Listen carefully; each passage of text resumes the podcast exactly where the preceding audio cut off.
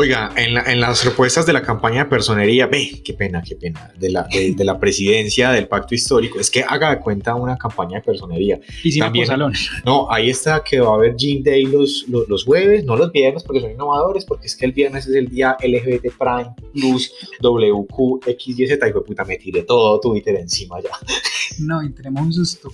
Sí, no nos importa, mejor dicho, no, no, se imagina. No, con qué vamos a dormir hermano, qué pepa en, en, esa carta blanca de deseos que llaman plan de gobierno de, de, del pacto histórico, o sea, de Petrovsky, eh, hay una propuesta dentro de las muchas que son una completa estupidez, porque es que las cosas toca decirlas como son, es una completa estupidez, sin sentido lógico, y es que le hicieron 700 personas. Una estupidez muy Creo que eran 700, 700 o 70. Bueno, le hizo un boleo de gente, no, sabemos para qué. Es que con tres ya es un tumulto pasa estupidez.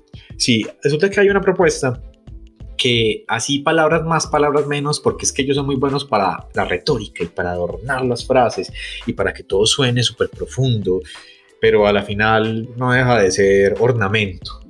Si usted lo quita y ahí está la columna igualita, solo que antes tenía una cantidad de pendejadas.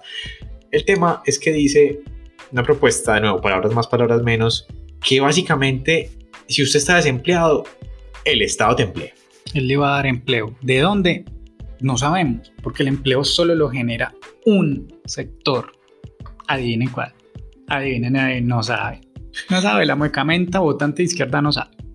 Y lo peor es que la otra muecamenta tampoco. Lo odian, lo odian incluso. Sí, no. El sector privado, la empresa, es la única que puede generar, crear empleos. El Estado no genera, no crea empleos, creará cargos y firmará unos sueldos. ¿No? Y con, y con costo directo al presupuesto nacional, o sea, a los impuestos que pagan todos los colombianos. Con plata ajena cualquiera. Sí, claro. El detalle es que en Colombia aproximadamente hay un millón larguito de empleados públicos. Eh, en las cuentas, pues, que, eh, a las que tenemos acceso nosotros. Sí, ya es mucha gente. Es un boleo de gente, porque en un país de 50 millones es más de... Un, un millón de personas, eso me da el... Eh, ay, ay, ay el, ay, espérate, Fajardo, ¿dónde está? ¿Dónde estás? No, se me olvidó sumar. Bueno, eso es un porcentaje del berraco. E, eso es como el porcentaje del error del registrador. Ojalá fuera el porcentaje del error. Eso va a tocar cortar ese pedazo. Sí. Porque es que en Colombia el Estado emplea aproximadamente a un millón larguito de personas.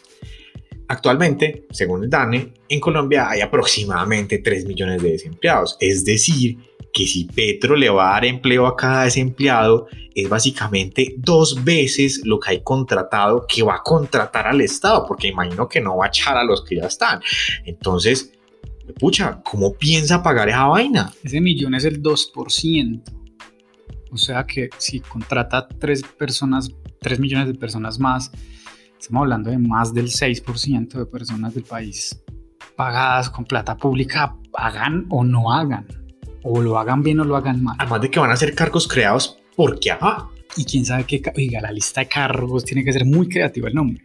Es increíble que esto suceda. Eso al final del día es comprar votos de manera muy bonita, muy técnica, muy, muy poética, muy lo que les dé la gana de adornar.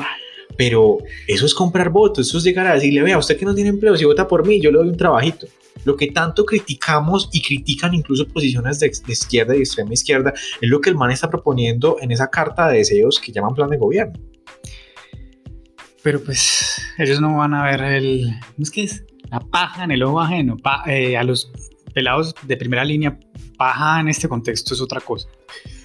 pues, eh, Exacto, pero pues es una técnica ruina, obviamente, lo de siempre.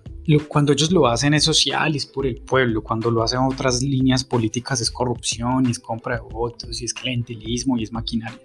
El programa de este señor es completamente irrealizable. Cualquier persona con dos dedos de frente y que tenga acceso sencillamente a internet, a un computador, leyendo esas barrabasadas, además de perder el tiempo, se va a dar cuenta que eso que son basura, que la gran mayoría de lo que está escrito ahí no sirve para absolutamente nada y no está justificado en absolutamente nada. Esperamos que obviamente este eh, aspirante a dictador no llegue a ser presidente del país, que esquivemos la bala chavista. Y bueno, esto ha sido es que qué pena, es que yo no escribí tantas pendejadas en las cartas, en las tres cartas que le hice al niño Dios en diciembre. Y yo estudié, pues ya estaba yo en público.